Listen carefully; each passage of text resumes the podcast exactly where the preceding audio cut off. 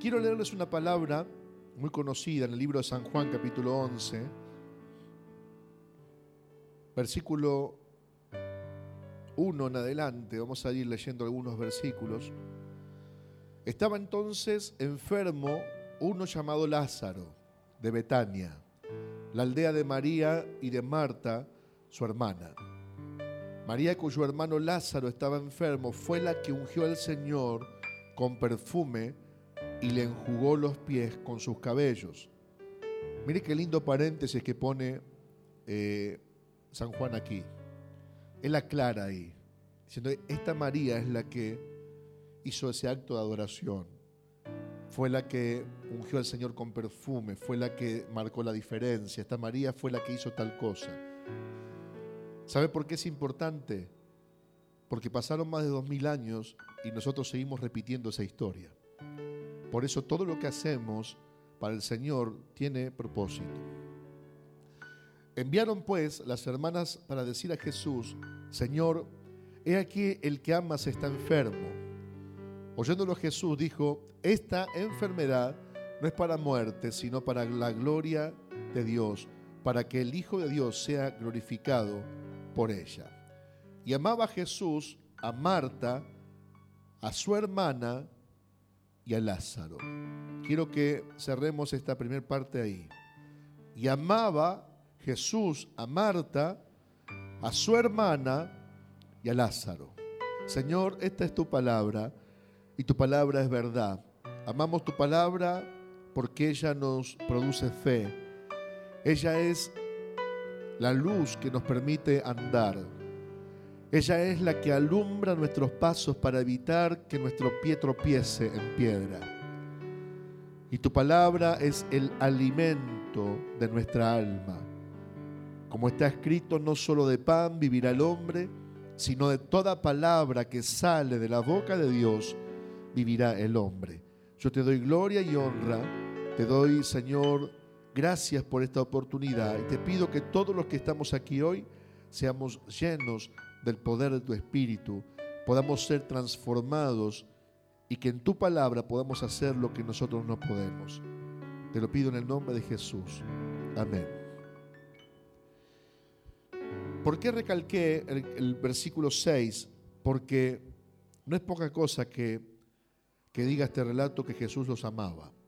Porque en el capítulo 3 del libro de San Juan, dice que de tal manera amó Dios al mundo que ha dado a su Hijo unigénito para que todo aquel que en Él crea no se pierda y tenga vida eterna. Entonces habla del amor de Dios hacia la humanidad, hacia el mundo entero, de un amor que solamente está en Él, que es capaz de entregarlo todo por ese amor.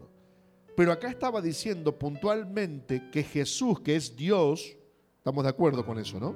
Jesús es Dios, es Dios encarnado, Dios que nació de María y, se hizo hombre y caminó entre nosotros, dice que amaba particularmente a Marta, a María, su hermana, y a Lázaro. La Biblia dice que eran amigos. ¿Qué chapa podemos tirar nosotros cuando somos amigos de alguien que es importante? ¿no?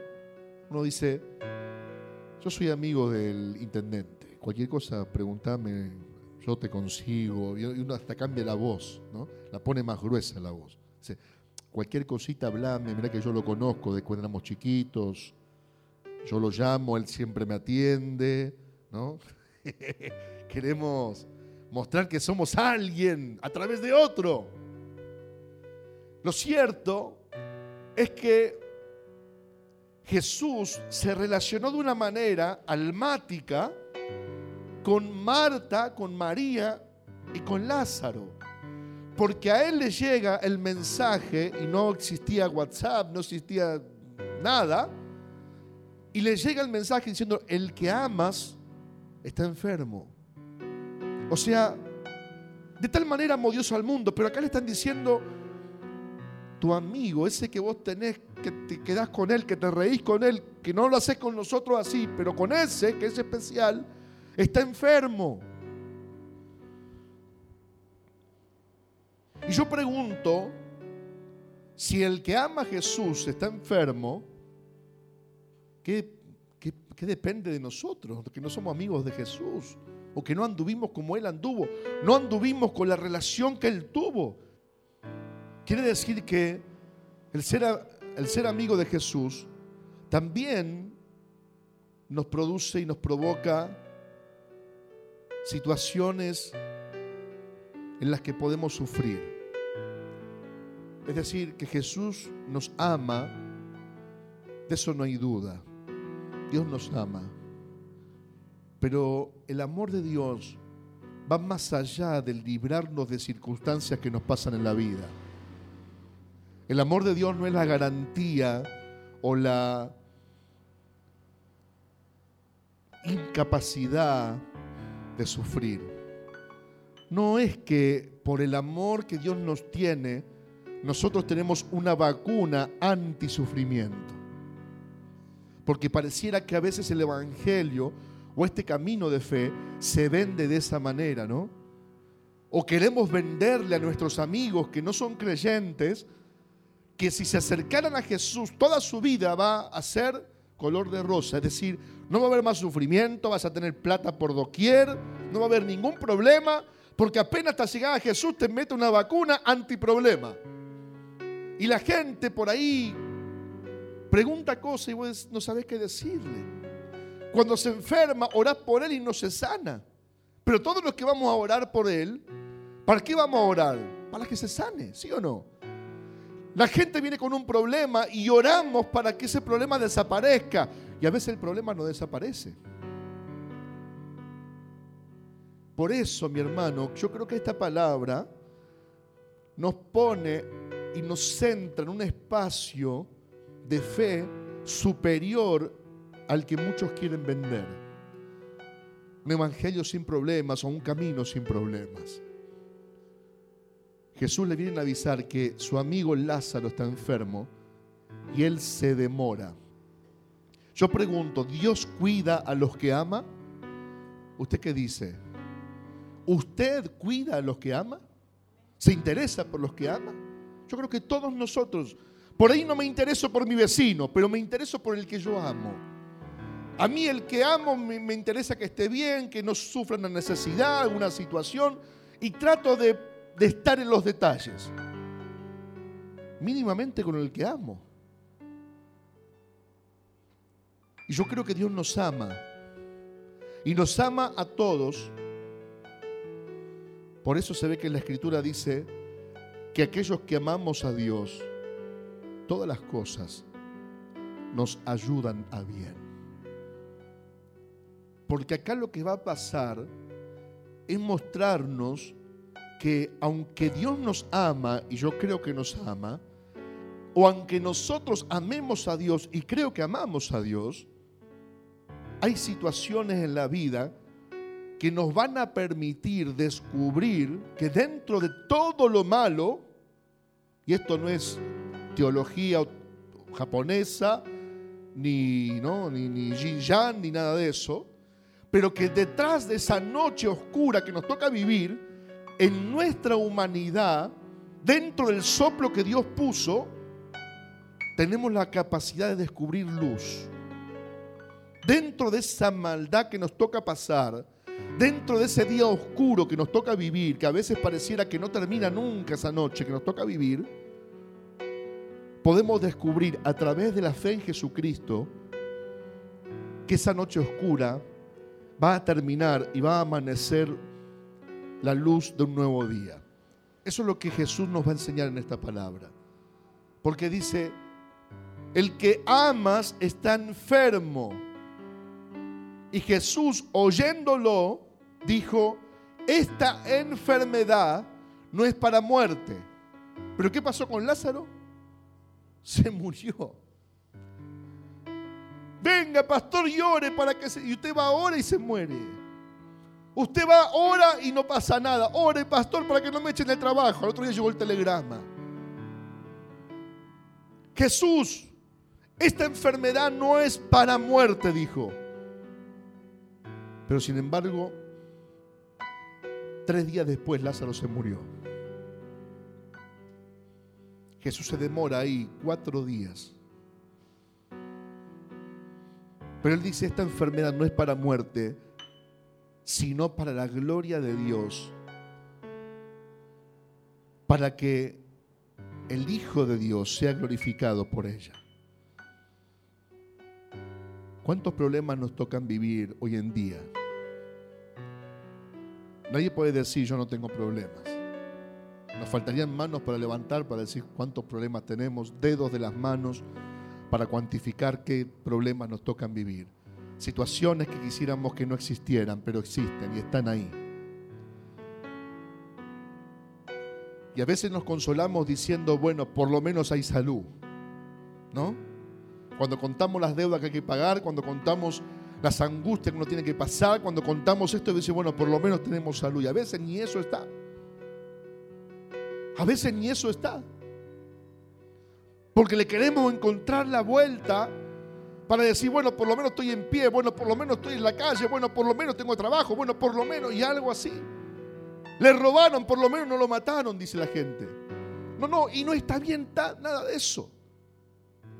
Pero tratamos de buscarle la vuelta y Jesús le está enseñando un principio que es un principio de fe, porque la fe, dice la Biblia, que es, la fe es por el oír y el oír es por la palabra de Dios, pero la fe dice que es la certeza de lo que se espera, pero es la convicción de lo que no se ve. Es decir, estoy diciendo que algo va a pasar aunque no lo estoy viendo. Estoy diciendo, de esta voy a salir aunque me están lloviendo los problemas. Estoy diciendo que voy a salir adelante y me voy a anteponer a esta situación o voy a vencer esta situación, pero mi realidad dice lo contrario. Mi realidad dice que el problema se agrava cada día. Por eso Jesús nos enseña un principio de fe extraordinario, porque está diciendo, este hombre, esta enfermedad no es para muerte, sino es para que se vea lo que Dios puede hacer en medio de la enfermedad, en medio de los problemas. Y llega y se demora cuatro días. Esa frase tan predicada y escuchada, esta enfermedad no es para muerte, sino para que para la gloria de Dios, para que el Hijo de Dios sea glorificado por ella, lo que está diciendo es que la gloria de Dios que se iba a ver en Jesucristo, pocos años después, pocos años después, primero se iba a ver en, Lázaro. Es decir, para que mi gloria, lo que va a pasar en mí, se vea en Él. Para que yo sea glorificado en Él, para que ustedes vean hacia dónde vamos. Es decir, el problema de Lázaro se iba a terminar transformando en una causa de fe. Así que no sé lo que hoy esté afligiendo tu fe o esté afligiendo tu alma. Yo creo que Dios te trajo para que en medio de tu noche te des cuenta que tu situación va a ser transformada para ser una pantalla de fe. Porque eso es lo que Dios hace, transforma las cosas. Si hay algo que Jesús hace es transformar las cosas. ¿Cuál fue el primer milagro de Jesús? transformar el agua en vino en una boda. ¿Qué, propósito tiene ese milagro? ¿Qué familia se hizo, digamos, más feliz con ese milagro? ¿Qué vida fue transformada por ese milagro? Ninguna. Suplió una necesidad, pero Él transforma las cosas. Transforma una necesidad en algo que se suplió. Él es especialista en transformar. ¿Y sabe lo que es transformar? Cambiar la forma de algo. no es cambiar ese algo, es cambiar la forma. Lo que tengo acá lo transforma, le cambia la forma para mi bien. Lázaro era el anticipo de lo que se iba a ver. Pero esto no termina acá. Si voy al versículo 17, Dice, vino pues Jesús y halló que hacía ya cuatro días que Lázaro estaba en el sepulcro. Aparece el que dijo que no se iba a morir. Cuatro días después ya el tipo está enterrado en un sepulcro. Al otro día de que le dan la noticia, él dice, Lázaro no está, está durmiendo, vamos a despertar, no está muerto ya.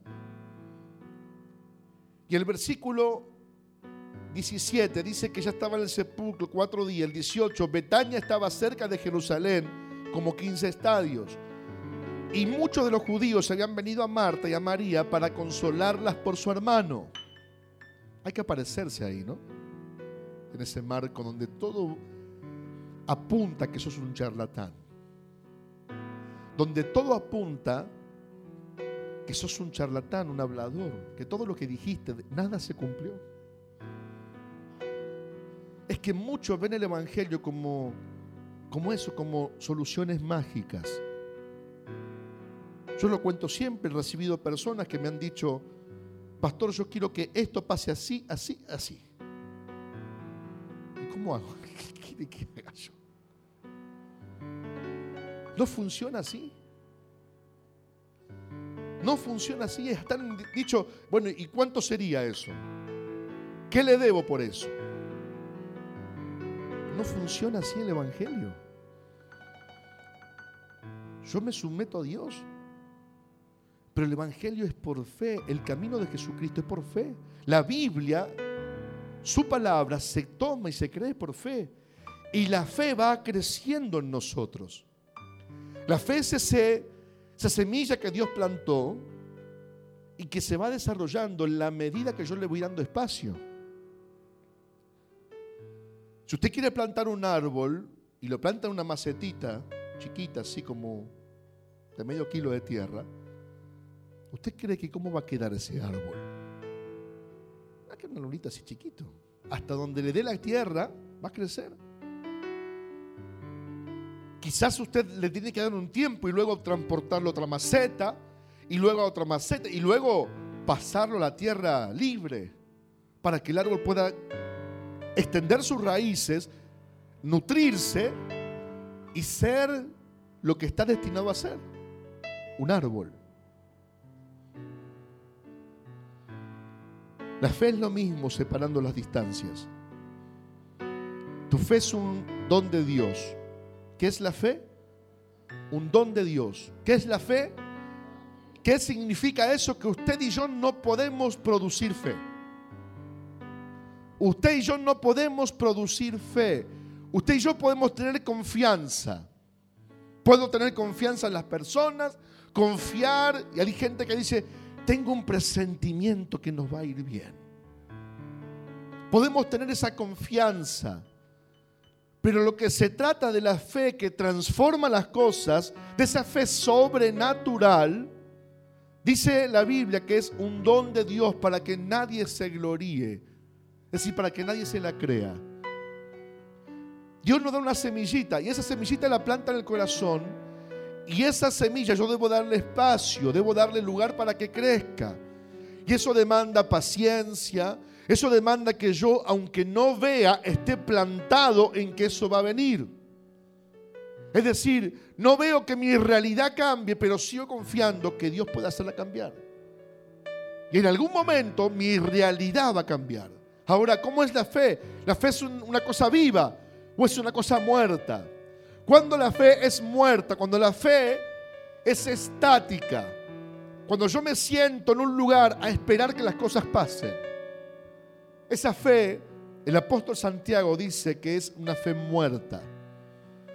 La fe que yo confieso y digo, como decía mi abuelita, que ella decía, yo tengo mucha fe. Oh, yo tengo una fe tremenda, pero solamente era una fe de aquí para afuera. Pero no era que se trabajaba en pos de lo que se creía. Vuelvo a usar los ejemplos. Yo creo que voy a encontrar trabajo. Sé que Dios me va a bendecir con un trabajo. Y me quedo en mi casa durmiendo hasta las 2 de la tarde. Y pienso que va a venir el, el de recursos humanos va a tocarme el timbre y decir, usted es creyente en Dios, ¿verdad? ¿Usted pidió un trabajo? No, yo me debo levantar a la mañana, cuando el sol está saliendo, orar en mi casa y decir, hoy va a ser un día de bendición. Hoy voy a encontrar un trabajo. Y debo salir con esa fe a caminar la calle hasta encontrar un trabajo. Pastor, ya no se camina más en la calle, encontrar trabajo, ahora se manda todo currículum. No, no, yo camino a la calle, busco trabajo, mando currículum, hago todo lo que tengo que hacer, agoto mis recursos, porque voy con Dios por delante y agoto mis recursos, mi esfuerzo, mi dedicación, mi, mi, humanidad, la aboco toda con mi talento, con mi virtud, con mi fuerza, mi empeño. Y tarde o temprano esa puerta se va a abrir ¿Y de qué te sirve la fe si solamente caminas y te esforzas? ¿Sabe de qué me sirve la fe? De que cuando salgo y no encuentro nada, al otro día tengo fuerza para volver a salir. Para eso es la fe. Que cuando intento y fracaso, el que no tiene fe se queda en la lona. Pero el que tiene fe, como puede, se levanta y dice, hoy no fue el día de mi bendición, pero mañana va a ser el día de mi bendición. Y así tiene fuerza para caminar un día, dos días, tres días, cuatro días y golpea y golpea y golpea. Y en algún momento la puerta se abre. ¿Y sabe cuál es lo que es la diferencia? ¿Cuál, ¿Quién marca la diferencia? El que tiene fe en que Dios va a abrir esa puerta, a la corta o a la larga la puerta se abre. Pero cuando no hay fe, golpea una vez, golpea dos veces, a tercera dice ya golpeé. ¿Para qué voy a seguir golpeando? y se cansa. Por eso la Biblia dice que los jóvenes flaquean y caen, andan y se cansan más. Los que esperan a Jehová le crecerán alas como de águilas, tendrán nuevas fuerzas, caminarán y no se fatigarán, correrán y no se cansarán. ¿Por qué? Porque hay algo que no es mío, que es de Dios, que entra y me produce cosas que yo humanamente no puedo producir. Porque el que no tiene a Dios una vez, dos veces y tres veces y se cansa. Pero los que tenemos fe, la fe hace que te levantas, aunque caigas siete veces, siete veces te vuelve a levantar. Eso es la fe, esa es la diferencia. Esa es la diferencia. La Biblia dice que el justo siete veces cae y siete le levanta el Señor. ¿Por qué dice el Señor? No viene Dios y toma forma de ángel poderoso y te toma de, la cintura, de los brazos y te levanta.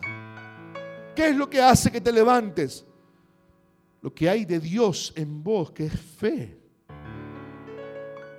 Que viene ese soplo divino que te sopla al oído con voz de conciencia, con el tono de tu propia voz y te dice, tenés que seguir adelante, tenés que creer, tenés que levantarte Tenés que volver a intentarlo.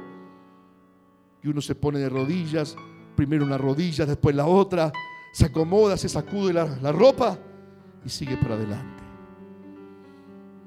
El que no tiene a Dios no hace eso. Hubo un rey llamado Ezequías que lo visita Isaías y le dice,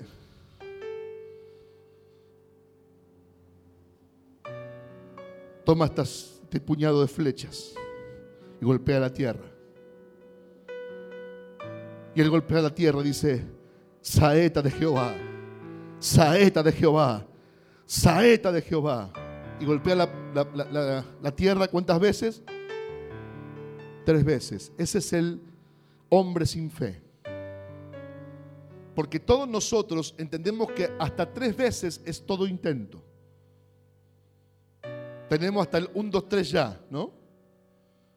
Al tercer día. 1, 2, 3, ahora. Entonces pareciera que tres veces es suficiente, o más que suficiente. Y el profeta le dice, ¿por qué golpeaste solamente tres veces? Hubieras golpeado seis veces y hubieras acabado con todo el ejército sirio. Y el tipo tenía que pero no me tiraste ni una pista, ni un centro de nada. ¿Cómo voy a saber yo? Es que ahí está la, la clave, hermano, hermana, amigo, amiga. La clave está ahí. En que debo ir más allá de la media. El que es hombre de Dios, mujer de Dios, hijo, hija de Dios, va más allá de la media. Porque no va solo, va Dios con él. Va más allá de la media. Si son tres, el otro golpea tres, yo golpeo cinco, seis, siete, porque entiendo de que algo tiene que pasar. Que aunque no vea, algo tiene que ocurrir. Por eso Jesús se atreve a ir a un velorio que él dijo que no iba a pasar. Se atreve a ir y mirar a la cara a gente que le dijo, quédense tranquilos, no va a pasar nada. Y va y está el tipo enterrado hace cuatro días. Cuarto día de velorio. Y Jesús aparece ahí con sus discípulos.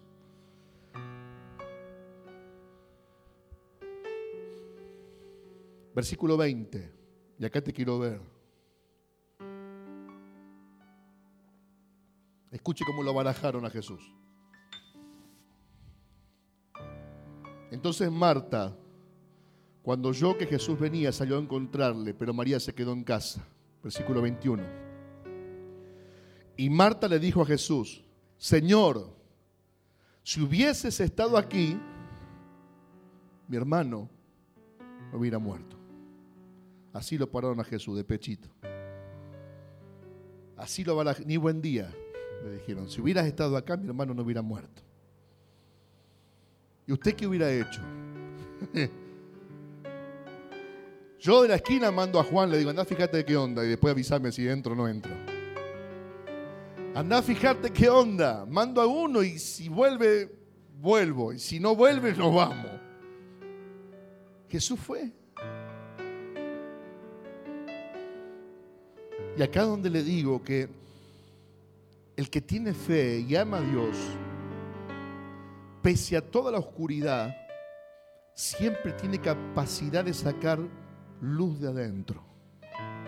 Escuche eso. Si hubieras estado aquí, mi hermano no hubiera muerto. Versículo 22. Mas también sé ahora, o sea, no es que lo supe antes, lo sé ahora, desde el día que te conocí, lo sé. Que todo lo que pidas a Dios, Dios te lo dará. Es decir, hubiera, me hubiera gustado verte antes para ver si sanabas a mi hermano. Pero también sé, ahora que te veo, que todo lo que le pidas a Dios, Dios te lo dará. ¿Se da cuenta que Jesús transforma las cosas? ¿Se da cuenta que Jesús transforma la oscuridad, saca luz de en medio de la oscuridad? Saca esperanza en medio de la pérdida. Oiga, está llorando esta mujer al hermano que se murió y lo ve a Jesús y le reclama, le dice, ojalá hubiera estado acá. Y yo creo que durante esos cuatro días, todos estos judíos que iban ahí a, acompañarla, le dirían, pero escúchame, Jesús no es amigo de ustedes. Pero Jesús no es amigo de ustedes. ¿Qué pasó que no vino? ¿Qué pasó que no apareció? Como a veces vos te dicen, pero vos no sos creyente. ¿Qué pasa que no tenés para comer hoy? ¿Qué pasa que, que tus zapatos están rotos? ¿Qué pasa que no tenés para pagar? ¿Pero acaso no sos hijo de Dios? Y vos tenés que aguantar y no sabes qué decirle. No sabes qué contestar. Y María estaría hablando con ella, le diría, pero Jesús no le, le dijeron, sí, le dijeron. ¿Y por qué no vino? ¿Qué sé yo? No sé por qué. A veces es la misma respuesta que yo tengo para muchos de ustedes. No sé, no sé por qué. No tengo ni idea por qué. Pero sí sé que Jesús, cuando se acerca a alguien, transforma su realidad. María, perdón, Marta, dice, estoy triste, pero también sé ahora, ahora sé que todo lo que le pidas a Dios te lo dará. Marta lo que hace es abrir la puerta a la esperanza con un hermano muerto. ¿Qué es lo que te pasó a vos que no puedes abrir la puerta a la esperanza? ¿Qué es lo que te está pasando? ¿Es tan grave como la muerte que no puedes abrir la puerta a la esperanza? ¿Te estás acercando a Jesús para resucitar a un ser querido? ¿O todavía no hay muerte en lo que le estás pidiendo a Él? Yo creo que si Él pudo hacer esto, ¿qué no podrá hacer por mí?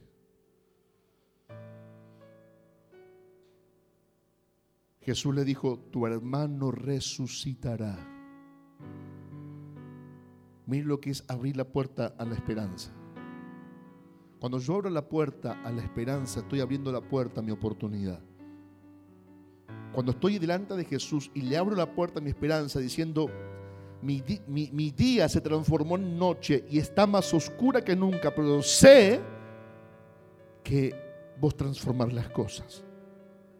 Ahí Jesús soltó la palabra y dijo, tu hermano va a resucitar. Y ella apela a lo aprendido, dice, sí, sí, sí, sé que va a resucitar. En el día postrero, es decir, en el día del juicio, como nos enseñaste. Cuando todos resuciten, yo sé que Él va a resucitar. Y ahí Jesús le suelta otra revelación. Versículo 25. Le dijo Jesús, yo soy la resurrección y la vida. ¿Sabe lo que le dijo ahí? En mí está la facultad para hacer cualquier cosa. No solo va a resucitar, sino que yo lo voy a hacer resucitar.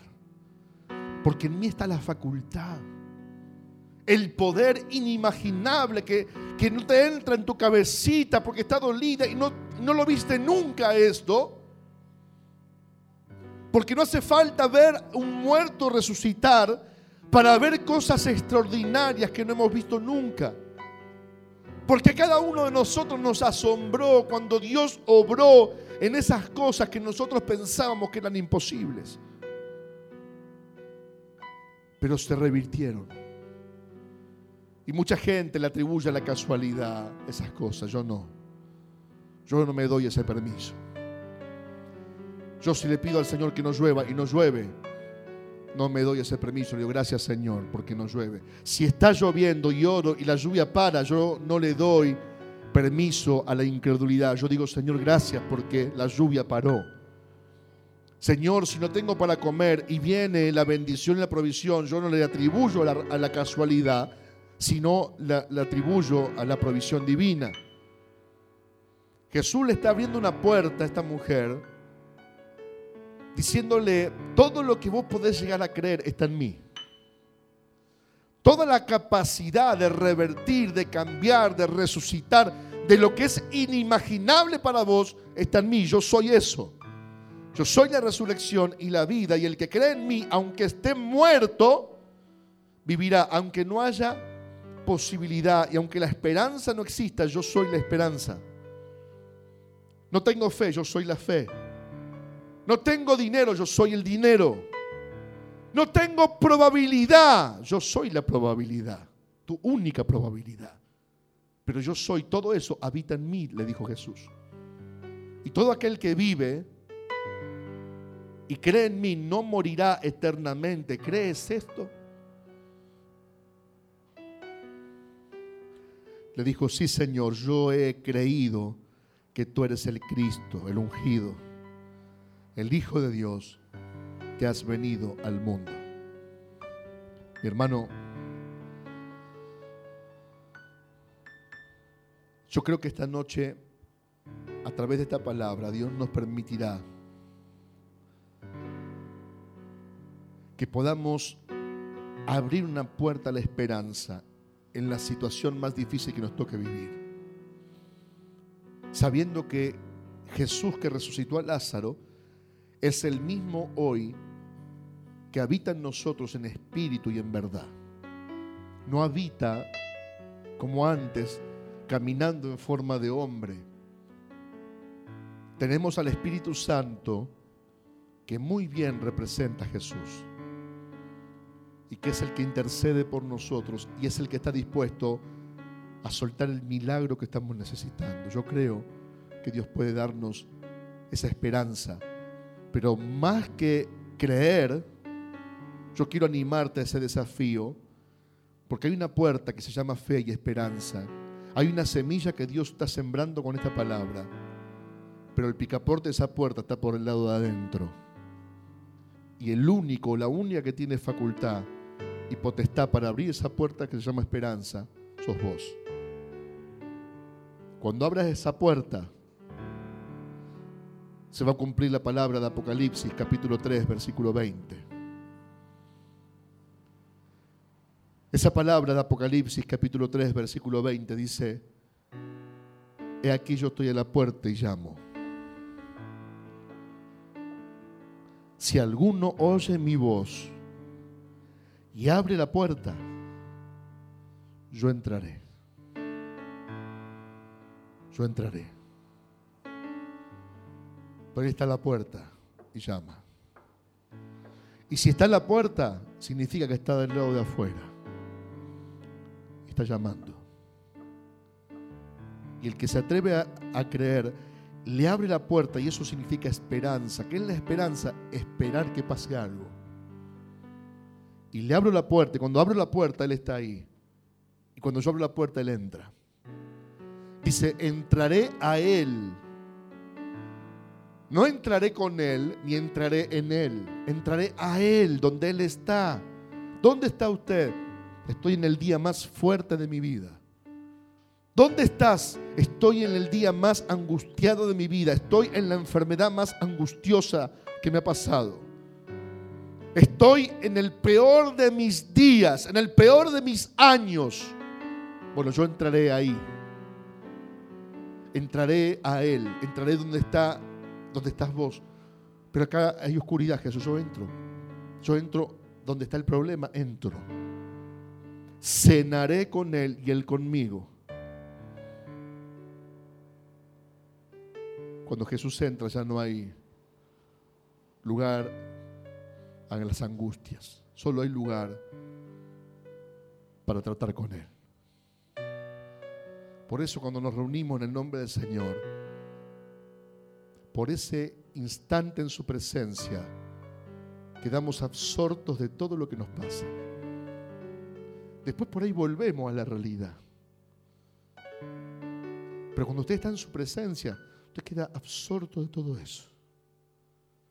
Es como que se le hizo un paréntesis en el tiempo y no hay dolor, no hay enfermedad. Es una muestra de lo que Él promete en el porvenir. Es una muestra. Por eso en esta noche tenemos que darle lugar a esa esperanza. Si usted le abre la puerta, Él va a entrar. Y lo oscuro de su noche lo va a transformar en día. Mi hermano, el diablo puede desatarse como león rugiente. Pero el, diablo está limitado. Porque ya Jesús lo venció en la cruz. Está limitado. Yo le hago esta pregunta, por ahí no es muy teológica, ya termino. ¿Usted cree que si el diablo podría destruir la humanidad, si el diablo podría, tuviese la facultad de hacer papilla a la iglesia de Jesús, a usted y a mí, ¿usted cree que no lo haría? Si el diablo tuviera la posibilidad de aplastarte así como una hormiga, Fuerza no le falta, poder no le falta. ¿Usted cree que no lo haría? Entonces digo yo, ¿qué es lo que no ¿qué es lo que le impide no hacerlo? ¿Qué es lo que le saca el mayor de los gustos a Satanás?